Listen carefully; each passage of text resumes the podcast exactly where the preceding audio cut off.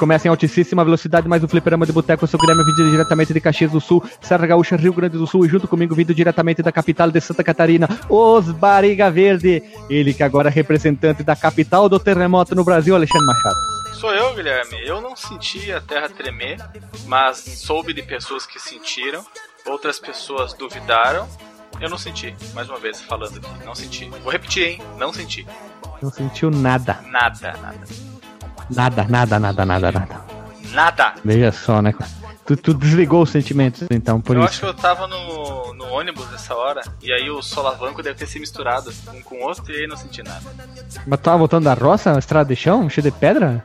Vindo diretamente do extremo norte do país, ele é o cara conhecido como Beautiful Bolt, o cara mais graduado desse podcast da podos, do Podosfera Brasileira. E é o cara que desenha o Freeza e manda no grupo do podcast, no do WhatsApp Verde. Então ele, Marcos Melo.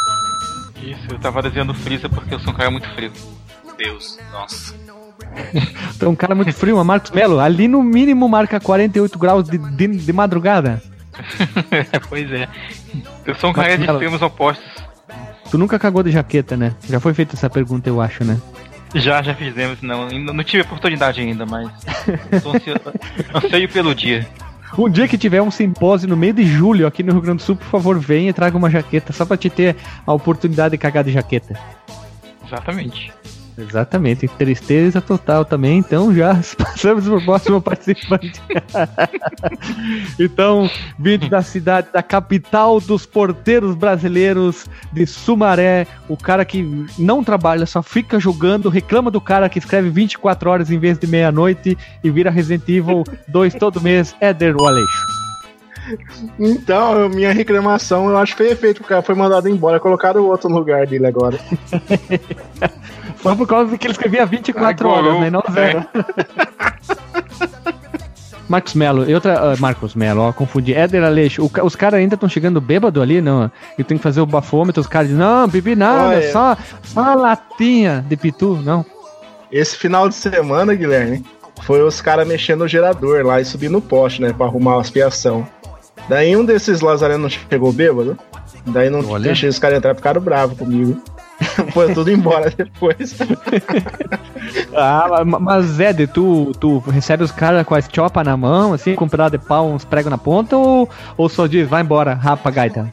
Tem um uma mansa louco lá, que é uma tira de borracha de pneu de caminhão. Ai, a mansa louco. A moça louca, mano. Olha os nomes, né, cara? Mas tu já saiu no, no Vamos Ver com alguém? Não, eu não, mas o cara que tava antes de mim já. Olha ali, então, estamos esperando. Se um dia tu sair, não vamos ver com alguém, a gente grava um podcast sobre isso.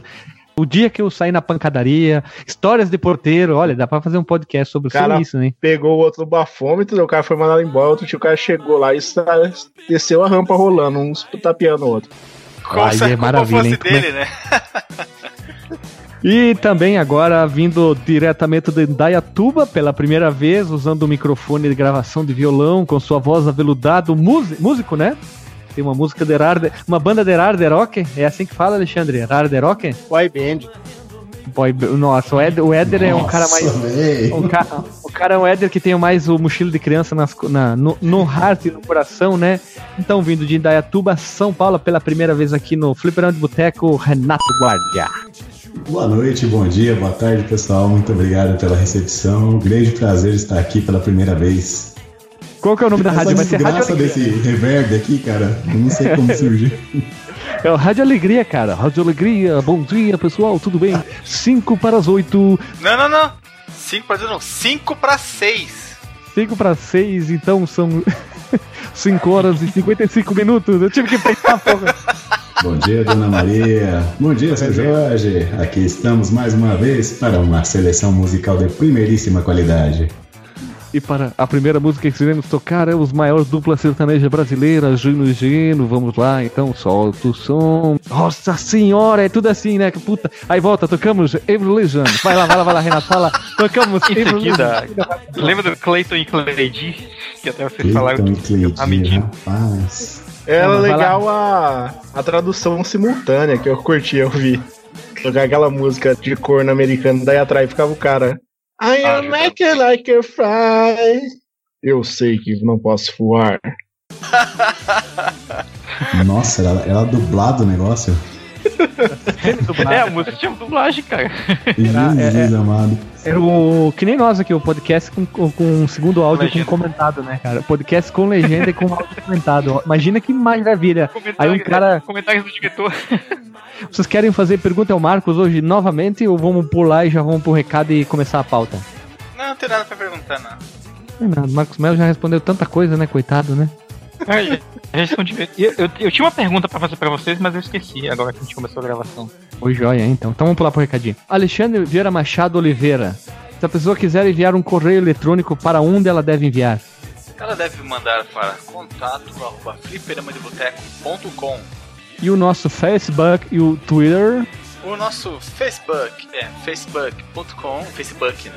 facebook.com barra fdboteco, F mudo D boteco. E o Twitter, o Twitter é a mesma coisa, twitter.com barra fdboteco, F mudo D boteco. E o nosso Go- o Google Plus. O Google 5 Plus, eu não sei qual que é o Google Plus. Não tem, cara. Nem sei se tem essa porra, porraiola. E o nosso grupo do Telegram, conhecido como WhatsApp Azul, o melhor mensageiro do mundo. Você pode acessar de duas maneiras. Pode acessar da maneira mais true, mais hack, ou da maneira mais fácil. A maneira mais fácil é você vai em www.fliperamadeboteco.com e vê ali do lado da direiteira Direito. o, Direiteira. o botão grande do WhatsApp azul. Então, se você é hack, você gosta de ele no comando, você gosta de desafiar o sistema, você é, você é robot, você vai no t.me barra fliperama de boteco. Se você é hack, usa o. Como é que é? A tela secreta da Microsoft, você acessa desse jeito aqui, porque você é. Você é o que? Hack. Você é. Como é que é o. É, joãozinhohack.blogspot.com, acesse meu site, lá tem outras dicas de hack lá. Menos secreto da Microsoft. cara que inventa essas coisas, né? O nome dele no diminutivo, com SK8 normalmente, ponto blog. Não, hack.blogspot.com. Então, DJ, roda a vinheta.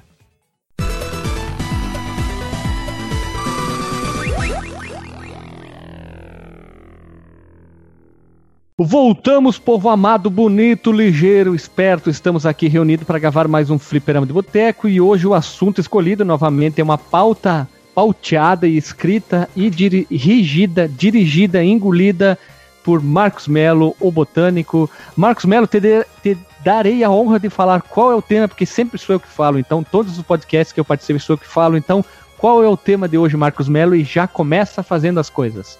Muito bem, Guilherme. Depois de um tempo, né, inclusive sem escrever pauta e sem, sem que a gente fizesse uma pauta mais focada, né? Hoje a gente vai falar sobre. retomar né, a nossa série de história dos, dos video, videojogos e falar da era de ouro dos arcades. Veja só. Então, Marcos Melo, te, te, lhe, lhe tem uma pergunta. Faça a pergunta. O que é um arcade? É uma bolacha? É, um biscoito? É uma novela que passou na Globo? É uma música? O que, que é um É, arcade? o, é uma dentadura, cara. É um arcade a dentária. Nossa. Tamo ruim hoje de piada, meu Jesus. Mas agora voltando a filosoficamente falando a resposta certa, o que é um arcade? É, é uma pergunta que na verdade eu queria fazer, né, pra, pra gente quando eu escrever essa pauta, né? O que, que é um arcade pra vocês? Eu começo a responder. Eu suponho que um arcade seja uma máquina que tenha uma tela grande e tenha uma manete ou alguma outra coisa que sirva para você usar como direcional e pelo menos um botão de ação, se for do, pensar nos arcades mais simples. E Olha. é isso. Mas o arcade é de madeira ou de acrílico ou de Não poliestireno? ele Não tá interessa? numa estrutura. Ele tá numa estrutura. Estrutura, ok. O importante é estar Gabinete, numa né? estrutura e você jogar de pé ou num banco alto, um banquinho alto, né? Tipo banquinho de, de boteco, e tendo uma manete, um botão e uma tela grande. Isso aí. Ok. Éder, então, na ordem, o que que é um arcade pra ti? O arcade é o que a gente aqui chama erroneamente de fliperama. Que o fliperama, na verdade, vem do pinball, que tem os flipper, né? Mas aqui a gente começou a chamar o arcade também de fliperama. Então a E o gente devia fliperama mudar o nome do podcast. Impel de Boteco. Boteco? Arcade de boteco? Então, o arcade consiste em uma- um videogame que fica num lugar que pra você jogar você tem que comprar a fichinha e colocar Isso, nele. cara. Isso que eu ia, eu ia falar quando chegasse a minha vez, mas é. E o propósito dele é você fazer mais pontos pra ganhar, marcar seu nome lá e você humilhar seus amiguinhos falando que você tá em primeiro lugar no ranking. Ah, é uma, deixar o disputa, jogador pobre dar raiva pra ele, né? é uma disputa de quem tem a bingola maior, né? Agora é a minha vez, porque é ordem alfabética. Na verdade, arcade é a antiga religião peloponese da Grécia, ou sem natural ou habitante arcadiano, o Arcádio, ou também é membro de Arcádia. Olha, na verdade, eu acho que essa é a melhor definição, não sei. Skies Todavia- of Arcadia. E também, né? Todavia, entretanto, não sei. Brincadeira, o arcade basicamente é um algo de madeira, de plástico, não sei, com, com coisas eletrônicas lá dentro, com uma tela, com algo que tu possa mexer, mexendo o que tem lá dentro pra fazer ponto e pra te roubar dinheiro. Na verdade, e pra te trazer alegria ou frustração. E que deu o nome pra esse podcast que você tá ouvindo, só que a, a corruptela, a- o Ctrl I dele, que é arcade, fliperama, dá na mesma, é isso aí. Eu queria falar um monte de asneira e consegui, tive meu tempo, então. Marcos, tua definição, mano. Tá, eu acho que eu meio que vou adicionar ao que já foi falado, né? Que estruturalmente né, é um gabinete com, com circuitos eletrônicos que rodam um jogo eletrônico para você jogar. Que foi criado ah, como um, um- a princípio, né? Como um- uma medida portátil, né? Porque os videogames nem sempre foram é, consoles que a gente levava para nossa, leva para nossa casa e joga em casa, né? Começaram ah, com aqueles computadores enormes, né? Que a gente até já citou nos, na- nos nossos episódios da história do videogame e tal. E aí o que, que eles fizeram? Pegaram esses circuitos, compactaram num gabinete que era transportável, né? Colocável em bares e outros estabelecimentos para as pessoas jogarem e doarem seu rico dinheirinho. E assim começa a história dos arcades. Troco de pão. É. E como é a ordem alfabética, Renato, qual é a vossa definição da tua pessoa humana? Rapaz, o arcade é aquela caixinha de madeira recheada de ódio que a gente tanto ama, né? o Wolf, que definição Recheado de ódio, meu De Deus, ódio. cara. A tag description do nosso site vai estar lá. Uma caixinha recheada de ódio que a gente tanto ama. Pronto, tá ali definido, né? Não, é maravilha. o slogan, né? Vamos lá então, vamos seguir a ordem da pauta bonito, esperto, da- datilografada por Marcos Melo no só Olivete 5002. Então, Marcos Melo começa a falar sobre a pauta, as informações geral, coisa bonita, linda, esperta, sobre a era de ouro dos arcades, essa coisa linda, maravilhosa.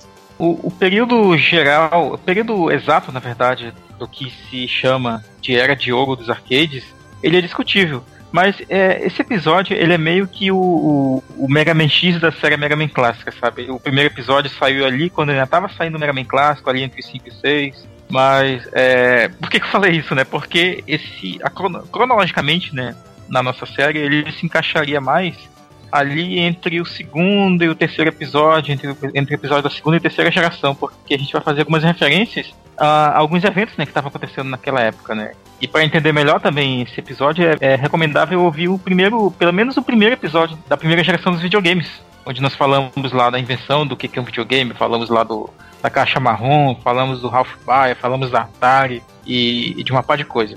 Né? Mais aí sobre o, o, o período a data mais aceita é com o lançamento um jogo chamado Space Invaders, que nós já mencionamos no nosso na segunda iteração da nossa parte da, da história dos videogames. Esse jogo ele foi lançado em 1978 e ele foi, assim, certamente um dos arcades que mais fez sucesso, né? Ao, ao longo da história dos videogames. E o livro chamado The Ultimate History of Videogames, eu não sei se tem uma versão brasileira dele, que se traduziria como a, história definitiva dos videogames, considera o período de 1979 até 1983 como o, o período da, da era dourada, né, dos arcades. Que vai, inclusive, olha aí a coincidência, até o crash no mercado americano né, dos videogames. Outro ponto interessante a, ser mencionado é que em 1979 o Space Invaders estava ganhando uma popularidade muito grande né, nos Estados Unidos e foi o ano que viu o advento da tecnologia da exibição de vetores também. Tivemos inclusive é, consoles dedicados a, a, a, trabalhar só com vetores, né, como foi o caso do Vectrex, que nós já também falamos aqui no podcast. É, essa tecnologia, né, ela foi usada em muitos dos primeiros arcades, né, essa, essa dos, dos vetores. Mas, no entanto, 1983 é o período que começou o declínio, né, considerável no, no, no negócio de arcades. Uh, não sei se, se por coincidência da, da, da, queda do próprio mercado de consoles também. E em seguida muitos uh, começaram a desaparecer das casas de fliperama. É, o período ele coincide. A gente vai chamar aqui né, popularmente, né? Como que a gente chamava popularmente, né? Que é o fliperama, que é um lugar onde tinham vários, várias máquinas de arcade. Né? E esse período ele coincide muito com a duração da segunda geração de videogames, né? Como a gente já deu para notar pelas datas aí. E ele é alimentado até pela revolução tecnológica que rolou nesse período, né? Com a popularização do microprocessador, processadores compactos ali com vários circuitos dentro de uma caixinha de silício muito pequena. E o advento também, né, a evolução dos microcomputadores. Ali a galera da, do Apple II e outros computadores que, que foram surgindo naquele período. É, e os jogos dessa época eles utilizavam unidades centrais de processamento, né, as famosas CPUs, ao invés de circuitos lógicos discretos, como aconteceu no próprio. Como é que chama da caixa marrom lá, o primeiro que a gente falou, Guilherme? Odyssey, Odyssey, como foi o caso do Odyssey. O Odyssey é cinza. Não, mas é porque ele. ele ah, não, sim, primeiro... sim, esquece, esquece. Esquece, tô pensando na versão brasileira que foi lançada aqui como Odyssey 2, que ele é cinza com um teclado alfanumérico que não tinha tanta interação. Eu, por acaso, veio na minha cabeça a versão brasileira. Esquece é totalmente o que eu falei, mas tá certo, é Odyssey mesmo, que era caixa marrom. Mas eu queria fazer uma observação, Marcos Melo. Esse podcast aqui, A Era de Ouro dos Arcades, é um spin-off dos podcasts sobre a era dos videogames, na verdade. É por isso que, que eu falei assim em relação. Eu fiz a comparação do Mega Man X, porque a gente pode fazer mais episódios falando sobre a história dos arcades no futuro. Né? E também vai ficar o link no post de dois. É, o mais fácil de entender é assim: TV anos 80 com a máquina de escrever, que é basicamente o TRS-80 da Radio Shack, que basicamente é uma TV antiga, aquelas TV bem antigona com uma máquina de escrever, como eu sempre falo que o ZX Spectrum é uma máquina de escrever com tela, e o Apple II aí sim é mais parecido com um computador do que a gente vê hoje. E lembrando que, todavia, o Raspberry Pi tem emulador de Apple II e também tem emulador de Vectrex. Não, não, tinha, não tinha notado que tinha isso. Aí eu disse, bah, tem que baixar, e eu acabei sempre esquecendo, né? Vou baixar, esqueço, vou baixar, esqueço, vou baixar, esqueço. Mas vai ficar o link no Porsche do TRS-80, esse grandíssimo computador. Foi um top, assim, ó. Todo mundo teve. Meu tataravô teve um em casa lá na colônia, assim, pra usar.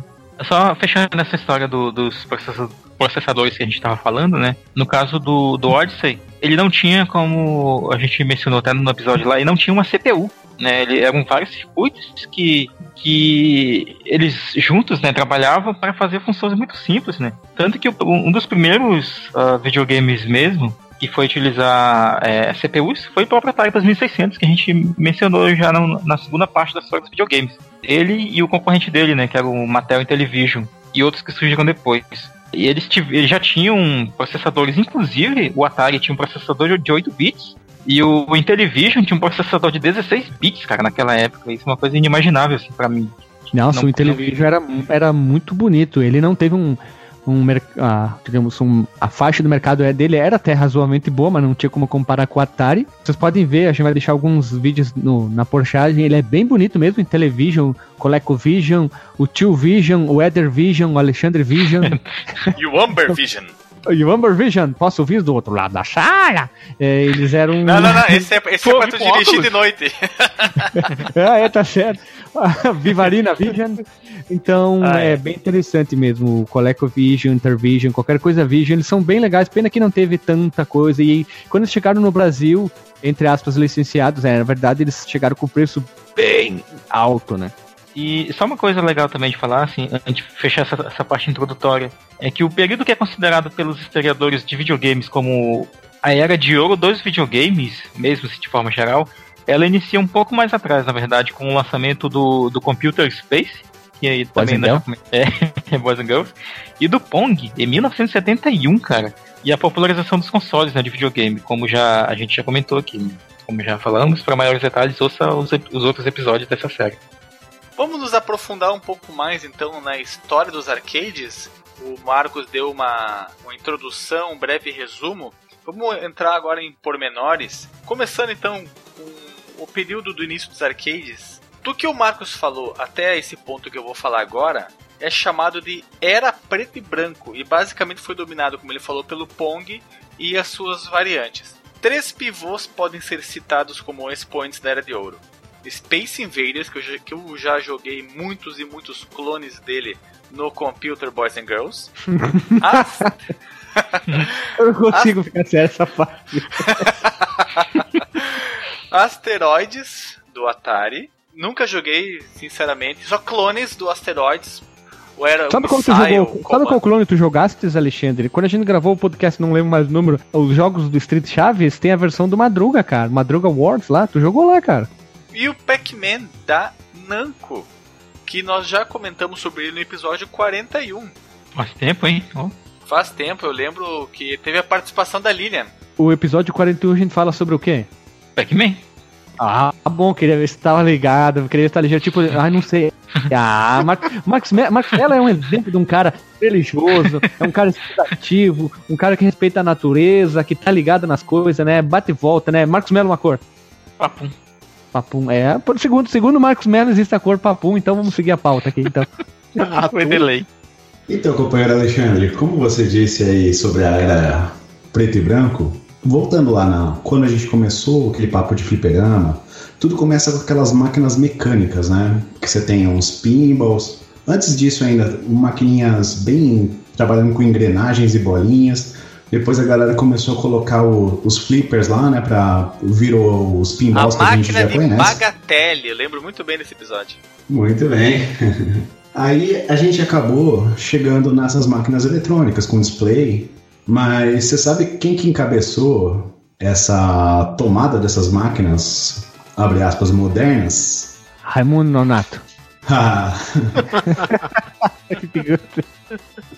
Nós temos aí a primeira empresa, é, fundada por um russo, cujo nome é Taito, a empresa criadora do nosso querido Sonic Blastman, o melhor, melhor binner up de todos os tempos. E uma especial pro Eder, uma empresa do Havaí, chamada Service Games, que quando ela foi num, é, sediada no, no Japão, ela até foi rebatizada para Sega. Pega, põe a mão no nada, coração. coitado. o Éder deve ter tatuado na nádega esquerda dele, assim, cega, e na outra te No amo. meio, Só no por- meio. no meio, no meio do brioco tá tatuado. É, O brioco dele tá tatuado cega, assim. O, Então, irmão, o Sonic fazendo dois, sabe? se um dia vocês jogarem no fliperama na vida, pode agradecer a SEGA. Claro, toda vez que eu vejo alguma coisa da SEGA, eu ponho a mão no coração e digo, SEGA! Eu ligo algum jogo no Raspberry Pi da SEGA, que vem o SEGA, eu ponho a mão no coração, né? Espero dois segundos, respeito e tiro a mão e começa a jogada. Sempre. Justíssimo. Ter respeito pelos mortos mesmo.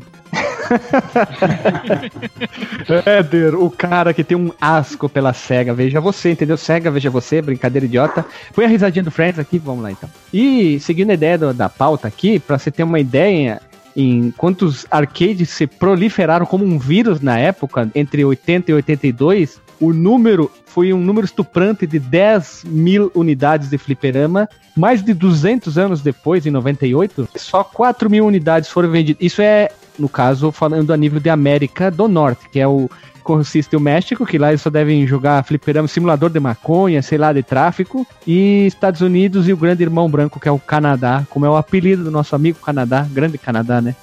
A Luísa tá lá, né? É, a Luísa tá no Canadá, piada velha, mas sempre Nossa, vale. Piada velha. Falar do- Piada do... Cadê a risadinha do Friends?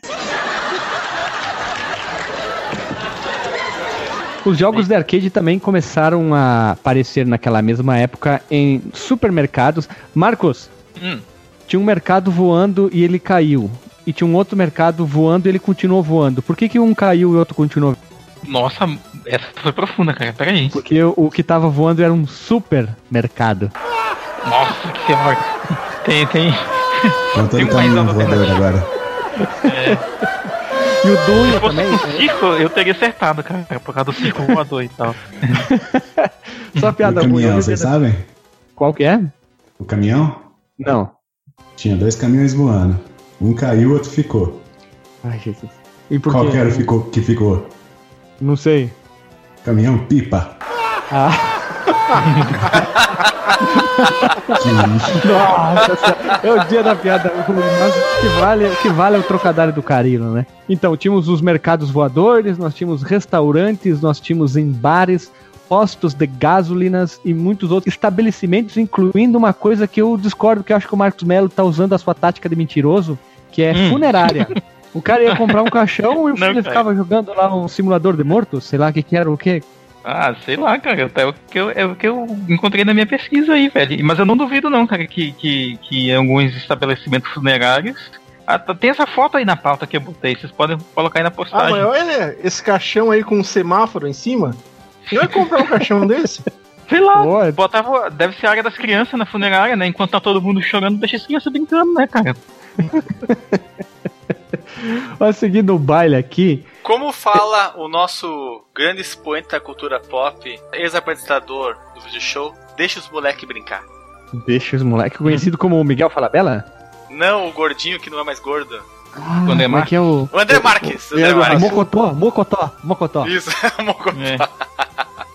Olha só, pessoal, na pauta diz que o mentiroso Marcos Melo escreveu, a máquina Hollywood, que no ano de 81 a movimentação anual em pila, moeda, dinheiro, bufunfa, faz-me rir, em torno de 5 bilhões de doletas e alguma estimativa de até 10,5 bilhões para todos os videogames, arcade e consoles caseiros. É dinheiro pra caramba, hein?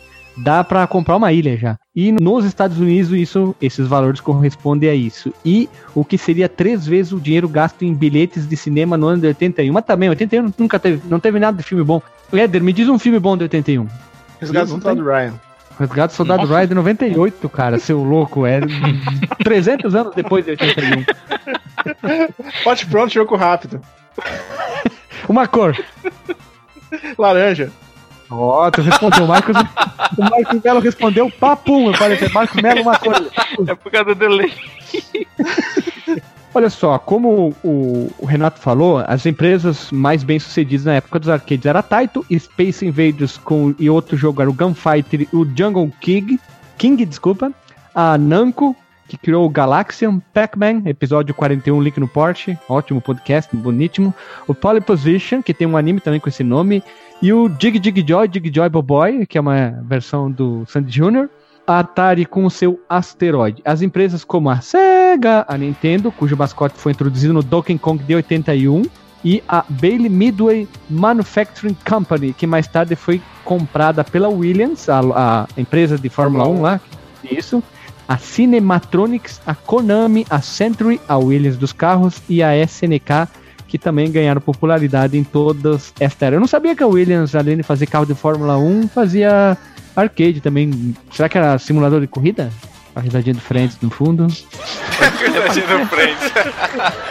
eu nunca assisti Friends, não sei como é essa risada aí. Meu Deus, até eu assisti, cara. É a risada padrão de daquela Ah, série. bom, do- né? Aquela assim. Do Big Bang Theory, do Isso, a isso. Men. Ah, série de Isso. comédia. Isso. Ah, tá bom. Prefiro a do Chaves. E também, para finalizar essa parte aqui, o sucesso da indústria chamou a atenção de nomes conhecidos hoje em dia, lógico, como Hideo, Hideo Kojima e Shigeru Miyamoto. Gênio. Dois gênios. O Shigeru Miyamoto ou o Hideo Kojima? Ou o Hideo Os dois. Miyamoto ou o Shigeru Kojima? Os dois. Kojiro só- Hyuga. Kojiro Eu Ryuga, sim, estranho, não sei porquê, não tá falando nenhum cara da SEGA aí. Será que eles não, não tem gabarito pra virar um gênio? Esse Éder, cara, é nojento demais, cara. É um ser desprezível, né, cara? Mas, Éder, Éder, tu que faz parte agora do Fliperama de um Boteco podcast, eu creio eu, se tu não, se não me lembro bem, qual que é o podcast hashtag 11 que a gente gravou? É o. E o Suzuki, ele trabalha onde? Na Trabalhou? Konami. Hoje é por conta. É, fecha capelete aqui no Rio Grande do Sul, fecha em Orelha. Essa capelete. Não, ele gravou da SEGA, cara. Um dos poucas pessoas que tem biografia aqui, pessoa humana trabalhadeira no mundo de videogame, é um cara da SEGA. Foi o primeiro que a gente gravou. Toma essa, Eder, hein? Toma essa. hein?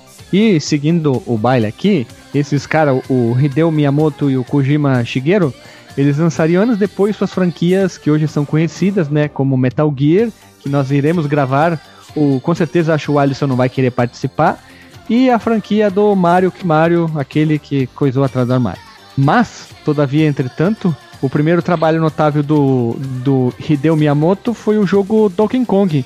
Fica, fica a dica, não sei se tem ainda Netflix, tem um documentário sobre os maiores pontuadores do Donkey Kong, que faz recentemente o cara que é o teoricamente seria o maior pontuador. Ele foi acusado de inúmeras formas de trapaça, é um cara que usa cabelo comprido, não lembro mais, e mostra muito isso sobre um cara lá do, não lembro que cidade dos Estados Unidos, tentando bater o recorde. Ele comprou a máquina, ele foi estudando o jogo, então fica a dica dos campeonatos de Donkey Kong que tem até hoje, que os maiores pontuadores, eles têm que ficar um cara, um guardinha em volta, verificando se o cara não faz bobagem, faz merda ou ultrapassa dentro do jogo. E fica a dica que é um ótimo documentário. Não lembro o nome mais também. Ô, Guilherme. Oi. É, nesse documentário aí, por acaso, é, alguém fala do, que o Donkey Kong foi um, uma reprogramação? Não, Ou ele não? só mais do torneio, mas que é que venha de muitos e muitos anos. Se eu tô certo, o nome do documentário é de King of Kong 2007. Se eu não me engano, é isso, mas eles focam mais no torneio mesmo, que eles querem ver quem que é o maior pontuador, daí eles têm os torneios onde os caras viajam pra ver quem que é o melhor. Se eu, Então, se eu encontrar ele, eu ponho o link no post. Se não me falha a memória, numa dessas andanças aí eu achei um livrinho com um chapeuzinho do Mario, acho que era uma história da Nintendo. Em algum lugar lá, salvo se eu estiver delirando, drogado, alguma coisa assim, ele diz que o, o Donkey, a primeira tentativa da Nintendo foi um clone de Space Invaders. Mas não vendeu nada, máquina, as máquinas ficaram estocadas, apodrecendo.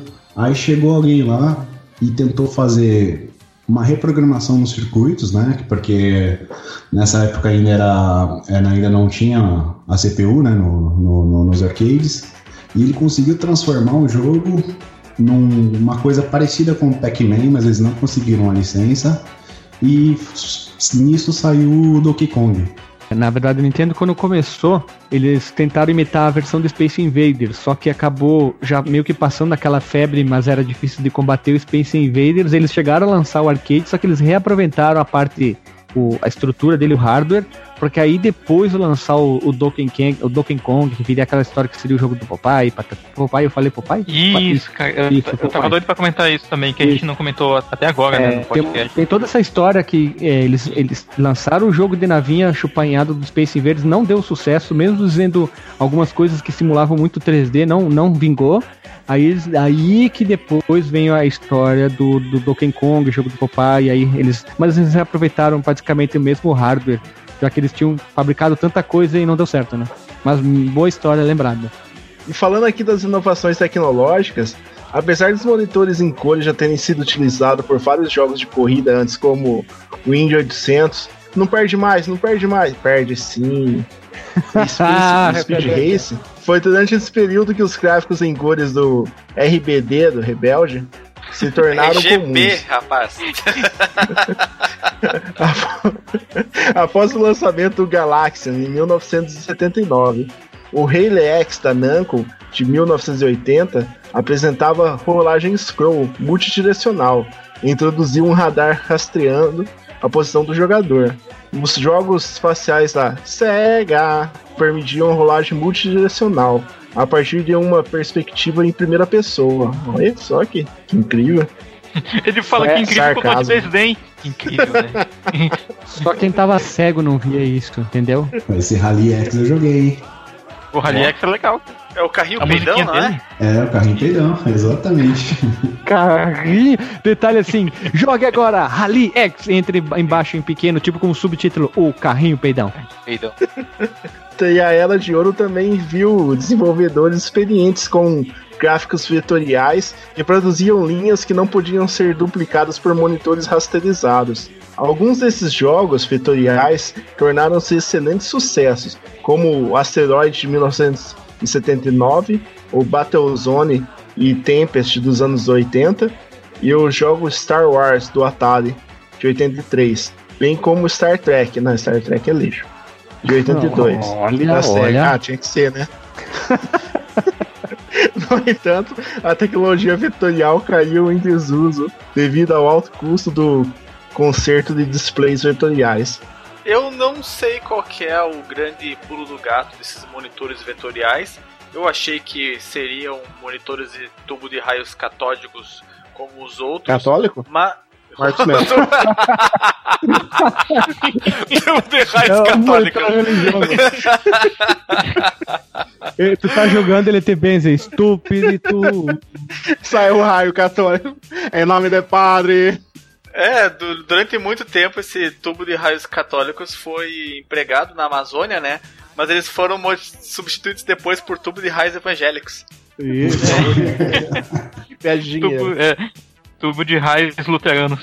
Tubos de raios é, Mormon, né?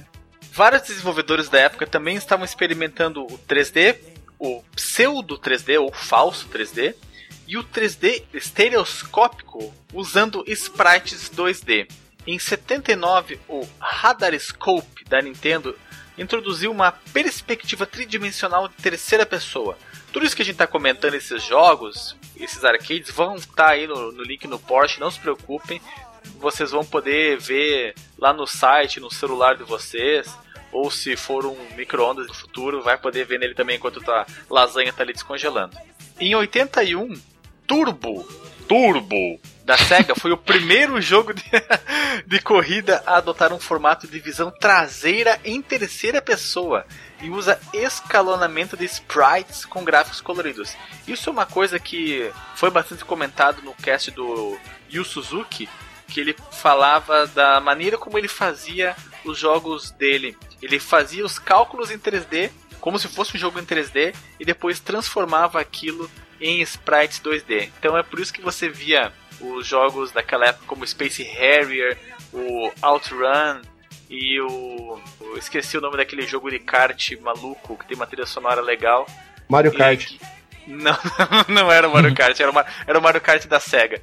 Você tinha um jogo 2D, mas com bastante sensação de, de profundidade, a movimentação era muito livre. O Pole Position da Namco apresentou um formato melhorado de visão traseira em 82, que continuaria sendo padrão para o gênero. O jogo tinha uma visão em perspectiva da pista. Eu lembro do Pole Position porque ficava passando demo no Dynavision 4, que estava na vitrine da loja que eu morava em cima. Tinha Lojas Colombo, uma loja de departamento aqui no Rio Grande do Sul. E tinha lá o Dynavision 4, que eu achava lindo demais, demais, demais. Ainda acho lindo demais. É um lindo clone de Nintendinho. Você já viu a máquina desse Polyposition? Não, nunca vi. Como é que é? Só A vi o máquina- desenho do SPT. Uma máquina em Também. pé, com o volantinho e o acelerador no pé, mas você joga de pé. Ah, é tipo moto niveladora? Hã? Você que trabalha em firma? Peraí, ó, eu vou fazer aqui, ó. Moto Nivelador. Compartilha aí. niveladora. Sabe os, sabe os caras que trabalham em firma, tem que ficar apertando o pé e controlando as máquinas, sabe? Tem que ficar apertando, tipo, pra selar dessa seladora? Tipo isso. Prensa, né? Isso, prensa. Era, era, era um das antigas, cara. Não se vê mais hoje em dia. Mas é isso aqui, ó. Deixa eu mostrar aqui. É, infelizmente não vai poder mostrar direitinho, direitinho aqui, o que mostra só o volante, mas pelo, pela posição deles vocês conseguem ver que o cara operava de pé. Cara, é tipo uma bitorneira, velho. Pronto. A ligar a torneira. É uma bitorneira, cara. Sorver o volante não ficava alto da bitorneira? E o pedal não ficava alto pra ele destravar e girar? Então é uma bitorneira, cara. Pronto. É isso aí, a pitorneira do futuro é o pole position. Isso. bi- Na verdade, eles pegaram e viram a bitorneira aqui no Brasil. Olha, vamos transformar no arcade. Que banda de mentira. Segue o sensacional você dirigir de pé, cara. Sensacional isso. No mesmo ano, a SEGA lançou o Zaxxon, que introduziu o uso de gráficos isobáricos e sombras. Não é isobáricos, né, gente? É isométricos, mas faz parte da, da mitologia do lore. Dicionário. Dicionário de siglas, como um trabalho de conclusão, né? O dicionário de siglas. E o outro jogo é o Sub-Rock 3D, que introduziu o uso de 3D estereoscópico através de um óculos especial. Então, tudo isso que nós vemos hoje de tentativa de uso de óculos 3D no cinema, que fracassou miseravelmente e só serviu para encarecer o preço dos ingressos, é uma coisa que já vem sendo tentado há muito tempo. O próprio 3D começou lá na década de 50 ou quem sabe até antes no cinema. Então ele já passou pelo, pelas máquinas de arcade, já passou pelo Virtual Boy, tentou nas televisões, fracassou miseravelmente, tentou no cinema, fracassou miseravelmente. E qual que é a próximo fracasso miserável? Será que teremos um VR como fracasso miserável? Hum? Hum? Ah, Fica a eu acho pergunta que no ar, sim. hein? VR, não é que eu quero que fracasse, mas eu acho que vai fracassar porque até então não teve um jogo super tipo Power Metal, assim, de Black Metal, de, de VR, sabe? Ah, e fora que muita gente tá tendo vários problemas de convulsão, já vi gente, gente passando mal, tendo dor de cabeça, tontura, então aí é o merda. Mas né? sabe por quê? Porque nós ainda não temos o poder computacional suficiente. Mas quem sabe na próxima geração de videogames com o PlayStation 5, há rumores de que ele possa vir em 2020, possa ser potente o suficiente para ser usado com realidade virtual em altas taxas de quadros por segundo e em alta resolução para as pessoas terem aquela sensação gostosa de imersão nos jogos. Eu, Eu nunca experimentei. TV. Eu, eu experimentei, experimentei É, já. lá no shopping, aqueles carrinhos. Não, de- não, não, não, não. Eu fui num evento de startup. Cinema Lá- 3D. Ah, não, não, não fui com essas merda aí. Eu fui com uma coisa de verdade. É uma empresa aqui do Rio Grande do Sul que eles fazem o quê? Eles fazem o cockpit. Tu entra dentro do cockpit, tu joga um jogo. Eu não lembro qual que é o jogo, me fugiu o nome aqui. Era de corrida, simulador de corrida.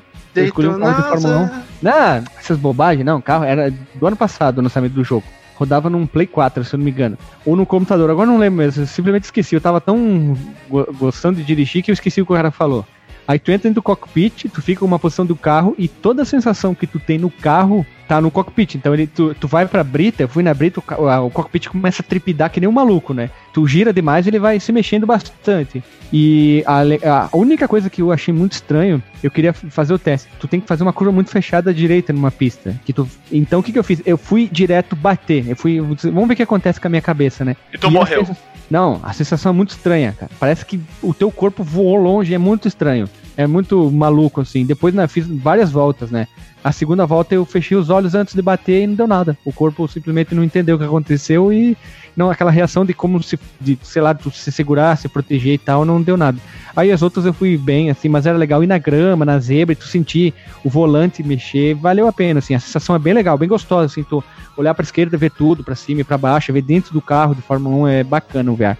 O VR, nesse sentido, bem aplicado com imersão, vale a pena. Agora esse joguinho bobo aí de ficar pegando Todo pão com VR é de imersão. Não, não, tu tem com a sensação do, da trepidação do carro, de tu virar, ir pra grama, ele, ele saculejar o cockpit, tu entendeu? O cockpit é uma terceira ferramenta uma, que te traz a mais, não só a Mas visão. aí uma né? coisa que vai ficar muito limitada a ambientes Ah, não, sim, né? específicos, né? Cara, é, pra encerrar esse assunto, eu prefiro TV. Não, cada um tem a sua escolha. Mas ninguém Mas pediu vamos- tua opinião, Guilherme. Ninguém pediu. Mas eu tô expondo, eu tô expondo, né, cara? Aqui é um podcast abrido. É um podcast abrido. É um podcast que tu pode ter sua opinião, com exceção do Éder, que fala mal da SEGA. Eu acho que eu vou começar a boicotar ele. Filha da puta, né? O cara disse que ele tá abre todas as opiniões e só é contra um que o cara vai contra o que ele gosta, né? Vai ficar o link no Porsche do jogo Radar Scope, que é da Nintendo, que eles queriam fazer uma versão melhorada em 3D, que eu não conseguia lembrar o nome, do Space Invaders. Ele é muito mais legal, só que o Space Invaders já estava no mercado há muito tempo e a galera, tipo, se acostumou com aquela jogabilidade simples, aí os caras vieram com 3D, mas já era tarde demais, né? Aí já não, não adianta, né? Quando o jogo já tá muito ali na fervura, naquela época era diferente, né? Mas fica a dica, Radar Scorpion era um... Scorp, Scorpion era um jogo bem bacana, né? Eu me atrapalhei todo aqui, deu um câmera na cabeça aqui na língua. Esse período também marcou avanços significativos, Guilherme, na tecnologia de áudio digital. Olha. Rally X, ou como o Eder falou, Rally X. Nossa Rally que ele Conhecido como carrinho peidão. o, carrinho, o jogo do carrinho peidão, em 1980, foi o primeiro jogo a apresentar música de fundo contínua. Olha só! Que Aham, foi gerada usando um chip de som dedicado. tá rindo do que, ô? O Mal- chip mal- de som do time do PSG, olha ali, ó. Um PSG, Programmable Sound Generator, gerador de som programável. Olha só, Namco de três vias. Canais, cara, canais. É, três, três canais. No mesmo ano, né, então, em 1980, foi introduzida a síntese de voz, que foi usada pela primeira vez em Stratovox, lançado pela Sun. Isso, aquela banda finlandesa já tocou aqui no Brasil várias vezes. Ah, É mesmo? Ah, não, Stratovarius, confundi aqui. Vários. Ah, cala essa boca aí, eu me interrompeu pra falar uma coisa Até tu errada. viu o show Mula Manca Paralítica Albina. Eu vi, eu vi, velho. Pensei que fosse o Sun. Ó, Sun é um nome bom de banda. Será que não existe uma banda chamada Sun, Guilherme? Procurei. Enquanto sim, eu falo, Sim, sim, sim, tem uma demanda de Depressive Black Metal que se chama isso aí. Depressive Black Metal se chama Sun. Tá É. bom. seguido logo depois o King and Balloon da Namco, que foi um exemplo inicial de CPUs múltiplas, usando, nossa senhora, usava dois Zilog Z80, um deles dedicado à síntese de voz. Muito provavelmente desde essa época a voz era do Steve Hawking. é, a é a voz mais marcante de voz sintetizada, computadorizada, né, cara? Só que o, o Zilog Z80 eu achava que ele era do tamanho de uma frigideira, mas o mesmo ele não é tão grande, não, né? Não, ele é um chip pequenininho, ele deve ter quanto? 32 terminais? Um pouquinho menor que um 24 cozinho, assim. Não alargado, assim. Não alargado! Mas o que que é isso, cara? O que que virou esse podcast, cara? O Guilherme virou, virou o metrista de, de cu agora pra falar É isso. que eu não, eu não fui atingido, eu não fui atingido pelos raios católicos que nem vocês, então eu tô procrastinando aí, ó. Ai, eu fui, Ai, fui ai, afetado ai. pelos raios diabólicos, então deixa assim que é melhor, né?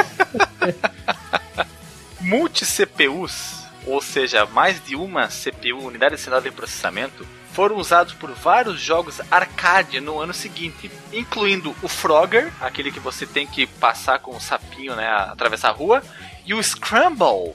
Será que tem aí Scramble Eggs? Tu, tu era um operador de frigideira? Pode ser, um, cha- um chapeiro que fazia café da manhã lá na gringa com Scramble Chapeiro, Egg. cara. Chapeiro. Defina chapeiro, então. Chapeiro é o cara que opera a chapa. A chapa de fazer comida, E o não a chapa de botar na chapa de boca. velho é um chapeiro também? Ah, eu acho que também pode ser considerado um cara chapeiro. que fica na chapa do, pra pegar carona no caminhão. Ah, também o trabalhador braçal do caminhoneirismo, né? ele é o. é, ele é o- não, ele é o próprio chapa. Não, o Scrabble é um joguinho de navinha, cara. Pra ficar. Sabe aquela visão lateral, não tu vai de baixo pra cima, em vez- é uma trans, uma movimentação horizontal da tela, não vertical. Apesar de ser um é, ou pode ser um chapeiro pilotando uma nave também, nunca saberemos se o piloto é um chapeiro, né? Pois é, esses dois jogos, o Frogger e o Scramble Eggs, usam dois Zilog Z80 e chip de som adicionais. Chip de som, cara. Ah, chip, esse chip de som deveria ser tunado, hein? Imagina tocando um, um Final Cutdown, no, tô, tô jogando um joguinho de nave, né? Bah, ia ser massa, hein, cara? Final Countdown.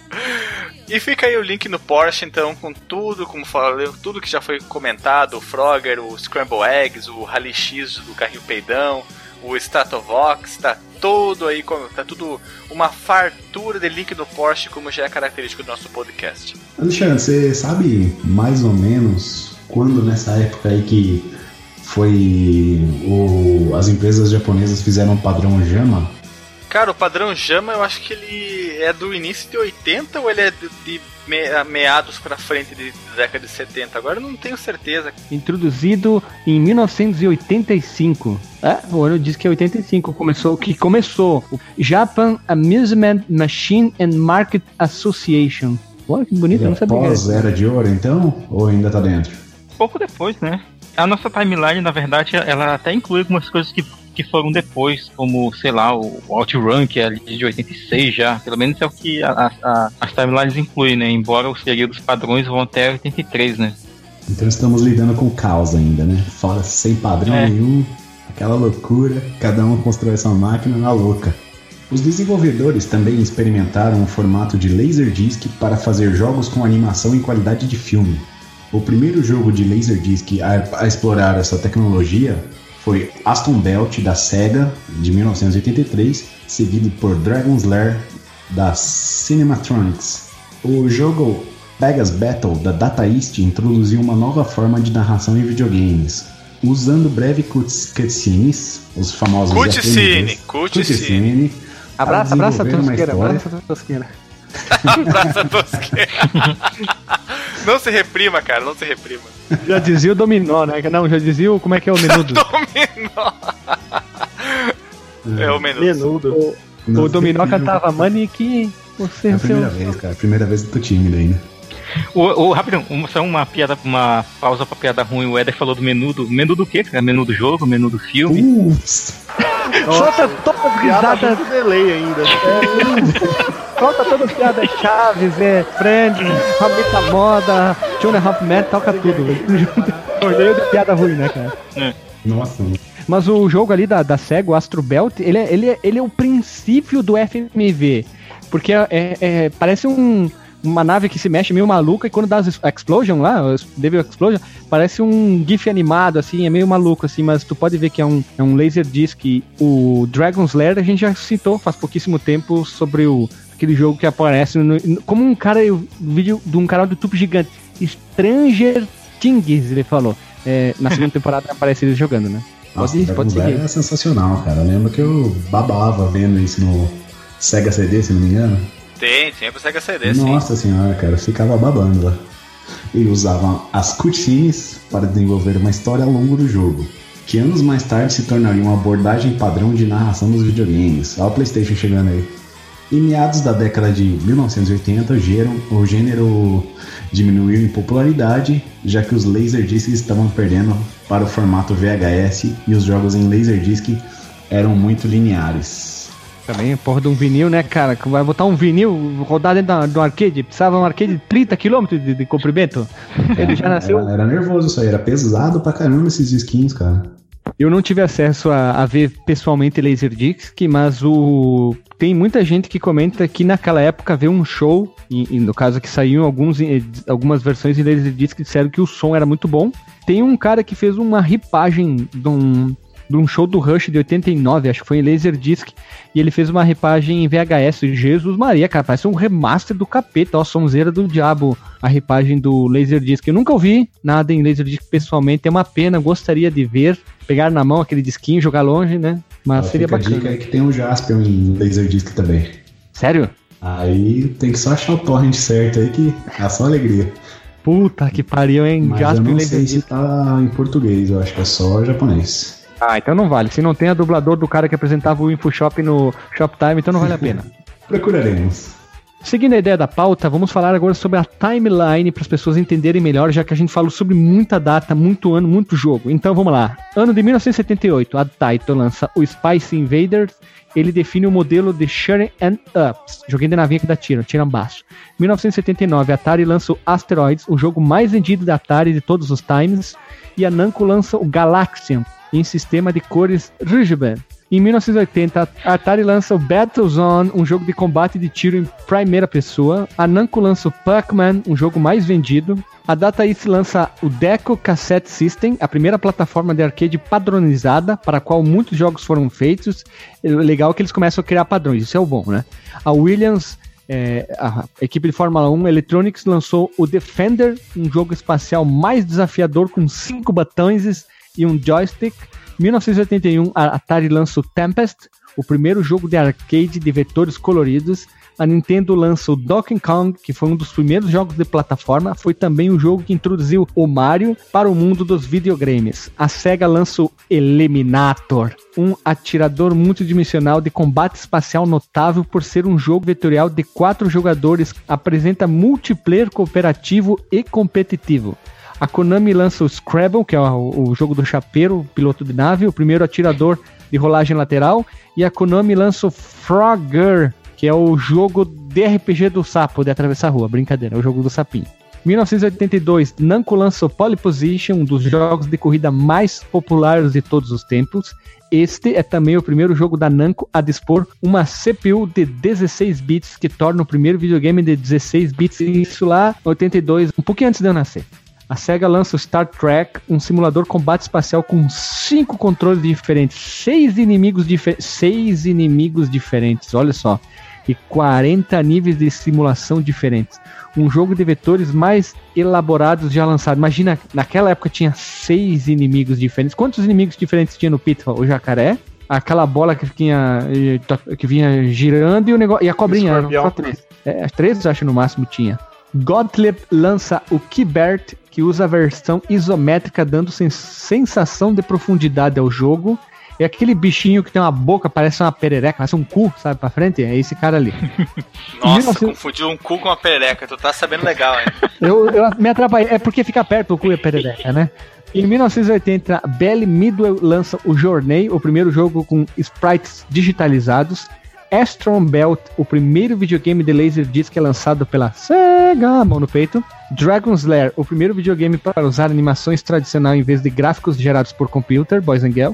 Atari traz o Star Wars aos arcades sob a forma de uma simulação de gráficos vetoriais 3D do ataque do filme na sequência da Estrela da Morte e apresentando samples digitalizados da voz do filme. Esse jogo é uma bosta. Eu achei uma porcaria. Tu, tu consegue entender a música e tal. 84, ano que eu nasci. Marble Madness e Paperboy são lançados pela Atari Games. Paperboy, não tem uma música dos Beatles? Paperboy, não, esquece, cala a boca, não é isso.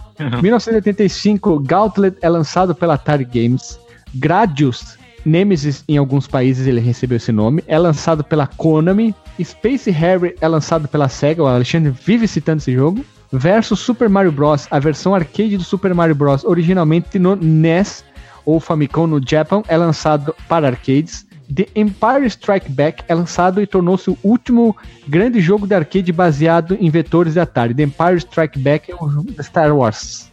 Esses jogos do Star Wars, até ia comentar lá no disclaimer no final, mas esses jogos do Star Wars feito pela Atari com gráficos vetoriais são incríveis, cara. É inacreditável. Te dá, ah, principalmente as fases espaciais, te dá muito a sensação de É maravilhoso.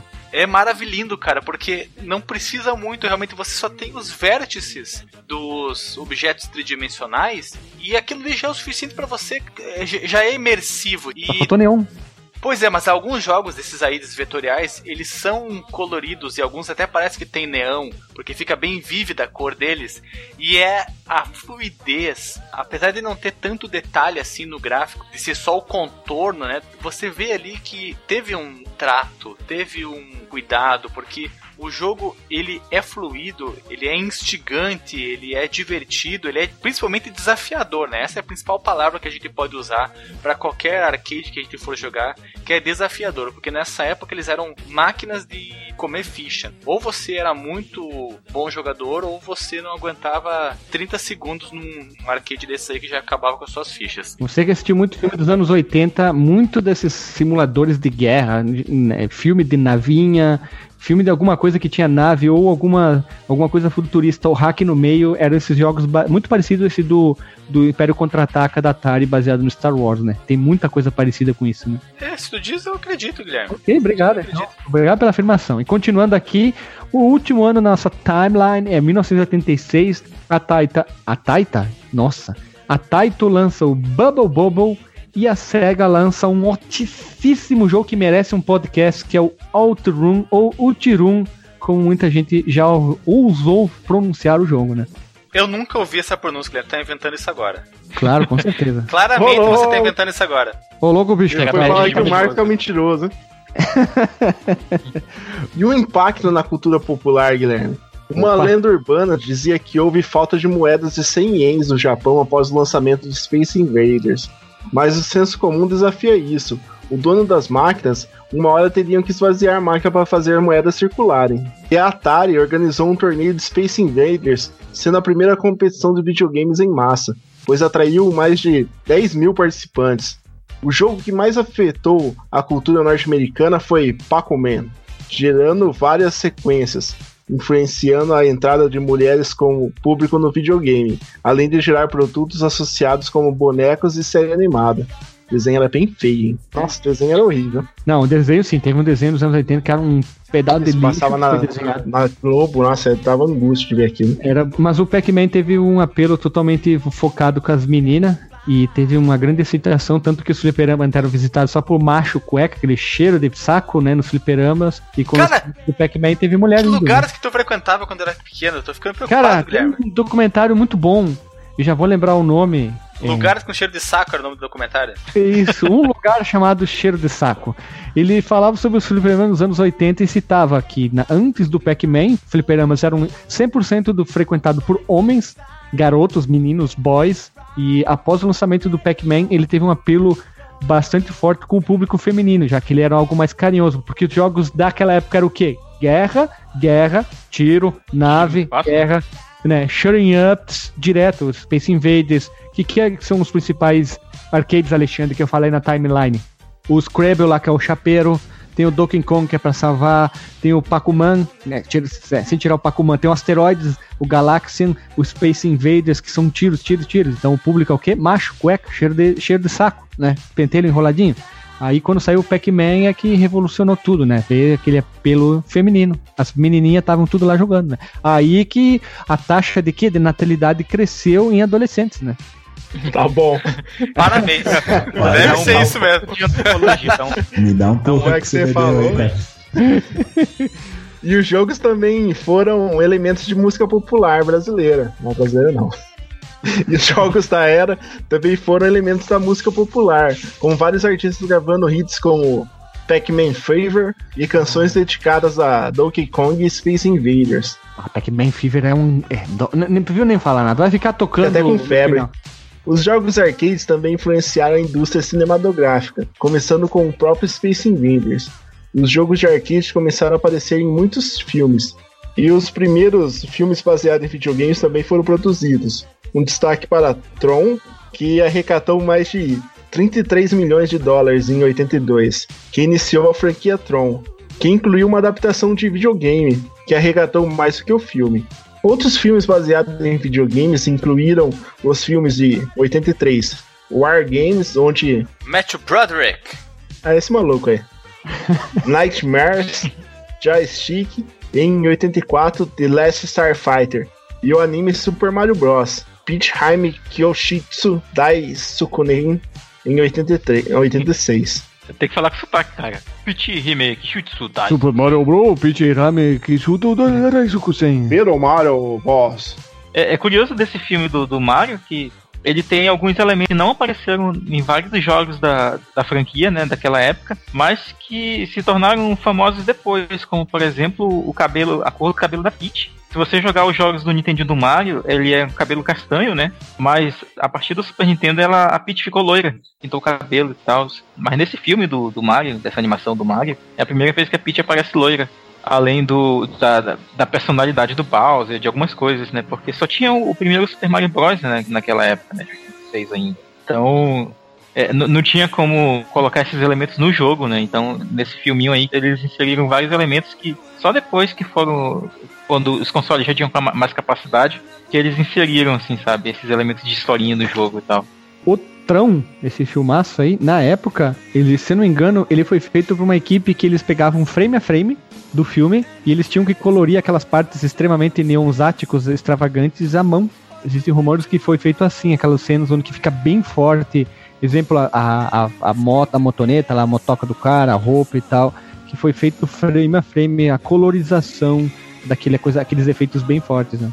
Os arcades também apareceram em muitos outros filmes da época, como Dawn of the Dead, onde jogam Gunfight e F1 em 78, os lançamentos de 1982 Rock 3, os lançamentos de 1983 Psicose 2, Spring Break e Never Say Never Again, os lançamentos de 1984 Footloose, Karate Kid, onde Elizabeth Shue joga Pac-Man, O Exterminador do Futuro e os lançamentos de 1985 De Volta para o Futuro, Os Goonies e Curtindo a Vida Doidado, em 1986. Tem um filme que não é nessa época, é bem pra frente, mas tem uma cena muito icônica de arcade que é o Exterminador do Futuro 2. Uhum. O filme começa dentro do arcade, mas o Exterminador Futuro 2 já é nos anos 90, né? É 90 É por isso que eu falei mais pra frente, mas tu não tá prestando atenção, né? O início é nos arcades, nós temos o De Volta pro Futuro, o 2, que ele encontra o Elijah Wood lá, o Frodo, lá jogando dentro daquele bar no futuro em 2015. Aí ele, ah, isso aqui é uma coisa que você usava as mãos. Aí ele tá bem novinho, bem piazota de merda. Tem inúmeros jogos, né? Tentando lembrar a outras coisas agora. né? É, o próprio filme do Super Mario Bros. mesmo, em live action, né? Que, que também é mais ou menos da. do- é do começo da década de 90, não é? 93, não é? 93? Por aí, eu não lembro agora a data exata. Nos últimos anos, tem havido filmes criticamente aclamados com base na era de ouro dos arcades, como The King of Kong, Que é o documentário que o Guilherme falou que tá na Netflix, né? Do, do cara que foi desmascarado. Era pra ver quem era o campeão de pontos. Mas, Mas, ele. é o que eu ia botar o observamento agora. É o cara que foi desmascarado, é o protagonista, o cara do cabelo comprido. Tu me interrompeu, disse que não era desmascarado pra dizer que era desmascarado. Não, é que, é que deu a entender que a vossa pessoa humana, a vossa excelência, falastes que o documentário é o desmascaramento da pessoa. Mas tu Tem foi leviano. Tu foi leviano com a tua colocação. Porque tu tá achou errado, otário. Brincadeira, precisava falar isso. Então, como The King of Kong, A Fistful of Quarters, que é o filme desmascarando o nosso querido recordista aí, e Chasing Ghosts, além do arcade em 2007. Desde 2010, muitos filmes relacionados a arcades têm sido lançados, incluindo Detona Ralph e Pixels. Steven Spielberg dirige o Ready Player One, jogador número 1, um, com base no romance de Ernest Klein, também conhecido como o único livro que o Alisson leu. Sensacional. Na história dos arcades, a história segue após a repercussão do mercado dos efeitos do Crash de 83. Os arcades desde então andam lado a lado com as gerações dos consoles, notoriamente a terceira, quarta e quinta, com o lançamento de destaques compartilhados por ambas as vertentes. A gente tem um episódio, cara, que eu também não lembrava que a gente tinha gravado já faz um bom tempo, que é o Não Sabia Que Nasceu no Arcade, que a gente Sim, conhecia... Aí, muito bom. A gente E foi, Foi lá mesmo, no início Foi isso, mesmo, cara. que olha aí, mais uma daquelas séries que só teve a primeira parte de muitas, né? E qual era a ideia, né? Era, era exatamente isso que tu falou. Os arcades, eles compartilhavam né, lançamentos com muitos portes para suas versões em consoles. E a gente às vezes acabava nem sabendo que, que tinha saído primeiramente no arcade, né? E geralmente essas versões eram pelo menos graficamente e sonoramente melhores. né? Às vezes a versão caseira não parecia em nada né, com a versão do arcade. Eu lembro do Double Dragon, que a gente ficava lá no Verdade. fliperama, chegava em casa toda feliz, era outro jogo no NES.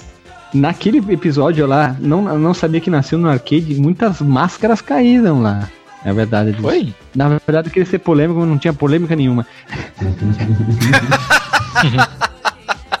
o jogo de que eu falei, eu lembro que o jogo que eu citei, o primeiro, foi o Side Pocket, que começou no arcade, se não me engano, que foi um dos melhores, é um dos melhores jogos até hoje pra se jogar sinuca, se é bem divertido e eu lembro ter comentado isso. Nem sabia, porque no dia que a gente foi gravar é que eu descobri que ele nasceu no arcade pra vocês verem, né? O cara toma cada susto, é legal disso, né?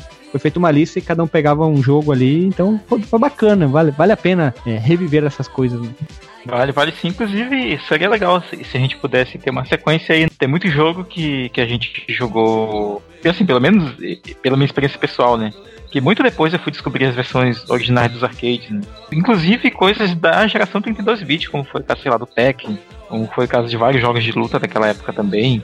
A gente não citou, exemplo, que muita gente tá dizendo, ah, vocês não falaram dos anos 90, CPS1, CPS2, CPS3, a placa da Sega, a placa das outras, que eu esqueci todos os nomes, só lembrei do CPS1, porque não é esse o objetivo, né? A gente gravou já um podcast sobre a CPS1, que é, Uhum. é, é um outro spin-off dessa saga. A gente tem uma saga principal e vários spin-offs que a gente vai lançando aos poucos. Esse é um spin-off.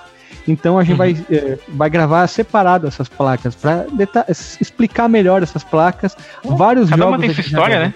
É isso aí, cada. Vários eh, da CPS1 a gente gravou, os principais praticamente da CPS1 a gente já gravou o podcast. Vai ficar tudo o link no porte. E de outras empresas. Alexandre, tu que sabe os nomes e Marcos Melo, qual era a placa da Konami?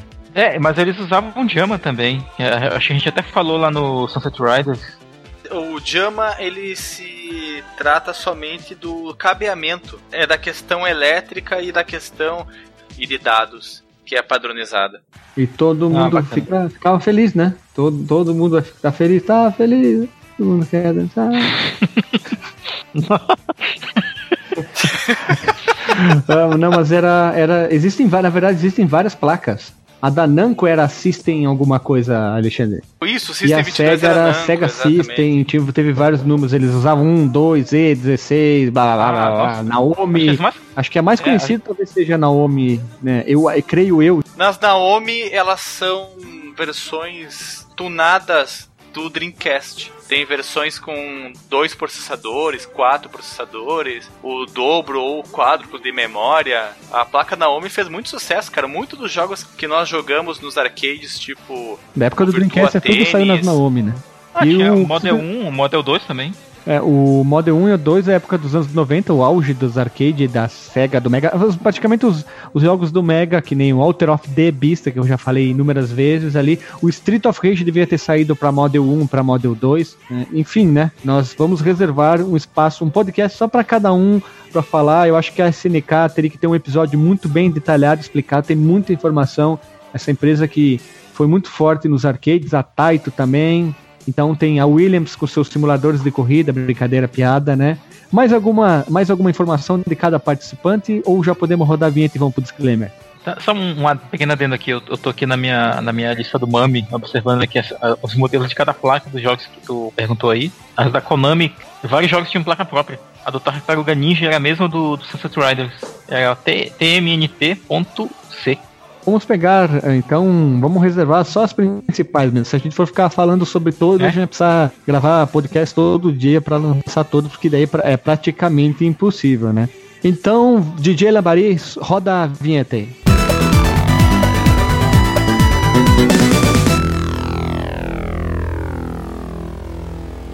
Bom, pessoal, rodou a vinheta. Vamos pro disclaimer. Então, Marcos Melo, tu que foi o datilografista dessa pauta, qual é o teu disclaimer? Datilografeiro. Então, é, é, olha, eu, pegando o mania do Guilherme de falar então. Esse, esse episódio ele vale realmente, como tu comentou, como spin-off, né? Um, um adendo, talvez, um adendo enorme até a nossa, a nossa série da, da história dos consoles e dos, dos jogos de videogame. Que foi legal fazer a pesquisa. É, é, é muito bom contar com a colaboração aí do, do Éder, que agora é o nosso. É, ele já tá subindo além do nível de servir o café. É, embora ele deva tomar uma surra de pimba de boi por estar dando a pauta para os outros podcasts. aí do Renato. Sua de pau mole, né? De pimba de boi. Pois é. Tem aí a participação do, do Renato, obrigado por participar, cara. Sempre legal ter, ter a participação da galera e agora o nosso projeto de, de incluir outros futuros membros ou, ou severinos pro podcast é sempre. É sempre, Sedeniro. é sempre uma, uma, uma- É sempre um prazer, é sempre uma coisa legal, assim, é sempre. Até porque, tipo, isso aqui é o, é o grande treinamento, né, do- dos futuros membros, né? Vão, vão deixar o legado de vocês aí na internet. Bem, sobre o assunto em si também, é uma- a gente falou sobre uma era muito bacana, assim, da, da, da história dos videogames, né? Muitas influências foram deixa- deixadas não só no mundo dos videogames, dos consoles, mas também na cultura popular, como vocês já comentaram e tal. E é isso, né, cara? Eu- talvez eu não, eu não trabalhe na próxima pauta, porque eu acho que a gente vai, vai em breve falar de uma outra placa, ou do próximo capítulo dos consoles mesmos, vai depender do que vier aí, que eu vou trabalhar ou não. Mas é isso, cara, é uma pauta muito prazerosa de trabalhar e de gravar. Obrigado, Marcos Melo. Éder, qual é o teu disclaimer? Foi legal gravar uma pauta bem interessante, né, bem técnica. Legal também a participação do nossa carta coringa aí, o Renato Gardilha, Galdinha, Guardião, sei lá. Grândia. Granja? que estranho, cara. Já me chamaram de tudo, mas o Granja acho que é a primeira vez, cara. Que coisa estranha. Então foi legal também a participação. Peço para as pessoas comentar aí os jogos dos antigueira do arcade que eles jogaram, colocar um, um rank, qual foi o que ele mais gostou, tudo. E tamo aí, precisar é nós. Tipo, na área é pênalti. Ficou louco, mas tem uma mansa louca. Olha, legal que no podcast tem, tem o, o guardia e tem o porteiro. Ah, ah. Ah, já vai rolar uma dupla sertaneja, né? Dá, com, com sucesso, pauta na mesa, né? Só uma caceria irritada de Friends, né? As mais tocadas da Rádio Alegria, com guardia e porteiro. Do. Guarde e porteiro. É, na capa hit vocês será estão... o CPU tamanho do cu. Nossa. Nossa. É, com, você- na capa vocês estão, tipo assim, atrás de umas capoeiras, assim, um do lado do outro, ou um mais alto que o outro, com a mão no ombro do outro, sabe? Um chapeuzinho no cowboy, assim, olhando pro, pra um lado qualquer, assim, tipo, porteiro e guardia. Nossa, as mais tocadas. Alexandre Machado, qual é o vosso disclaimer? O meu disclaimer é que foi um prazer. Eu acho que deve ser a 19 milionésima vez que eu falo foi um prazer, né? É muito legal quando tem um ouvinte do grupo que vem participar, tanto fazendo a pauta como o DJ Agostinho, quanto agora aqui com o Renato Guarda. E o assunto também foi muito legal. Parabéns pelo Marcos ter feito essa pesquisa, ficou muito legal. Eu pude conhecer alguns jogos famosos de nome, mas que eu não tinha visto o vídeo deles ainda. Fica aqui a menção honrosa para os jogos vetoriais, que são interessantíssimos. Alguns outros também que não são dessa tecnologia bastante interessante, como o Zaxxon, por exemplo, que merece todo o nosso respeito tecnológico. Mas esses vetoriais aí ficam como o meu destaque positivo da Era de Ouro dos Pra ti é positivo e operante, então. Yes. O Alexandre é um, quase um advogado, né? Já falando, né? E também, pra fechar antes da minha pessoa, Renato, vosso espaço pode fazer seu jabá, site, banda, ou podcast, ou qualquer coisa assim, e pode fazer seu disclaimer até sobre informações sobre os arcades em si mesmo, né? Então, senhores, foi muito legal estar com vocês, foi muito interessante mesmo. Pude revisitar um pouco a história dos arcades, pude descobrir um monte de coisa interessante, aprender muita coisa.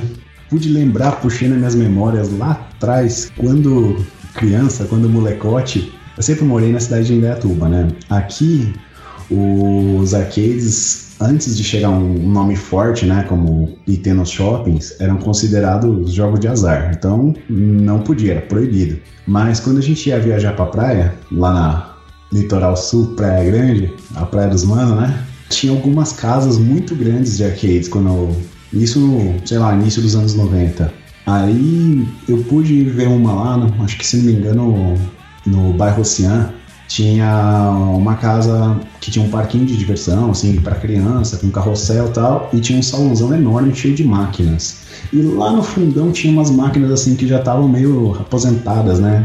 Às vezes meio enferrujadinhas. E foi lá dessa lista aí eu consegui. Tive o prazer né, de jogar uma máquina de Pac-Man, uma máquina do, do carrinho peirão, né? O Rally X. E aquela o, a maquininha de dirigir de pé do Pole Position. Ah, o simulador de moto Ou niveladora. o simulador de bitorneira, né? Não pode esquecer. A gente achando que tava abalando as estruturas do mundo com a nossa bitorneira, mas a gente che- chegou atrasado, né? Só deixo aí meu agradecimento pela participação, achei muito legal mesmo, foi minha primeira vez, eu ainda tô um pouquinho tímido. Quem sabe depois descamba, né? Se quiser fazer algum jabá também, fica o espaço, viu? Cara, eu não sou famoso na internet. Bom, tu que sabe, pode fazer jabá, sem problema. Fala sobre a sempre tem Band. Vamos deixar um, É, né? vou deixar um link no Porsche aí de, um- de uma musiqueta aí que nós apresentamos num, num, num festival aí. Quem gostar de um, de um hard rock totalmente clichê e meloso, deixa um comentário pra gente aí. Beleza, Dá um joinha aí. No, por, no porchamento. E eu queria encerrar, fazer um observamento primeiro. Você que quer participar com nós, pode entrar em contato. Você que nunca gravou podcast, quer começar a gravar podcast para ver qual é que é do pastel, se tá gostando, eh, pode entrar em contato com nós, fica um tempo e depois, tipo, ah, já tô bem, já tô bagualudo, já tô com XP alto e quer montar seu próprio podcast, esse é o seu momento. Quer se sentir mais, digamos, com autoestima elevada participando de um podcast para depois se sentir melhor, para criar o seu próprio podcast sobre o assunto que você quiser. A gente deixa o espaço aberto para pessoa vir gravar com nós, desde que saiba falar, lógico, né? Isso é importante, como a gente falou no Veja Você. Tem um headset, um microfone, fone de ouvido e consiga pronunciar várias palavras juntas, dando um contexto na frase, né? Não fale. Desculpe, talvez seja preconceituoso, mas acho que um gago muito, muito forte, acho que não, não consegue, desculpa, né? Mas até mais Infelizmente- editor, né? é, vai dar um bem trabalho. Dá pra editar, né? Vai dar um fatiamento, mas dá pra editar. Mas fica por sua conta, né? Mas esse aqui é o nosso espaço, a gente tá deixando esse espaço aberto para qualquer pessoa que queira gravar, participar, criar pauta, começar a criar mais, digamos, conhecimento na área de podcast. Nunca fez nada e tem vontade, a gente tá abrindo esse espaço sem problema nenhum, não precisa pagar nada, não precisa fazer nada. É só ter força de vontade e querer participar, ser proativo. Viu, Benzão? É isso aí. E referente aos arcade, é mais uma pauta legal criada pelo Marcos, um spin-off da área dos videogames. Nós vamos ter muitos mais spin-offs. É, quando a gente chegar nos videogames, acho que não deixa de ser um spin-off ou não, ou canônico, não sei. Tem muito videogame para falar. Eu gostaria de um dia reservar para aqueles computadores com tela, máquina de escrever com tela, muito. Tô com muita vontade de falar sobre eles, falar sobre o Amiga, falar sobre o ZX Spectrum, falar sobre todas aquelas coisas Commodore. estranhas que Commodore, computadorzaço, hein? hein? Topzera da balada, o Coco, eu encontrei esses dias um. Enfim, né? É muito legal gravar essas pautas. E o Renato também, que quis gravar com nós, quer participar, vai gravar mais vezes com nós ali. Vocês vão ver a voz radialista com reverb no fundo. E era isso aí, pessoal. Até semana que vem. Um beijo na bunda e até.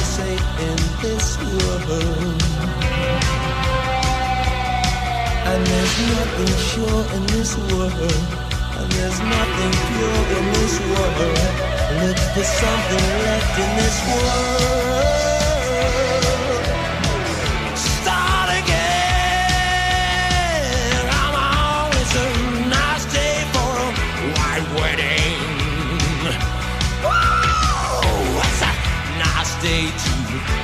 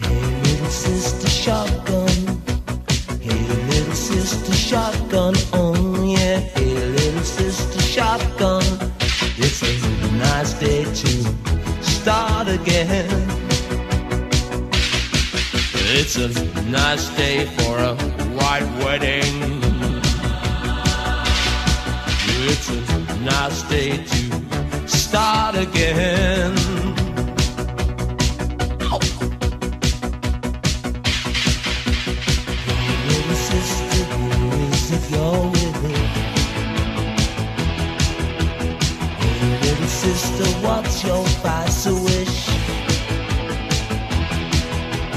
Who have you sold yourself to? Who have you sold your soul to? Hey, little sister shotgun, it's a nice day to start again.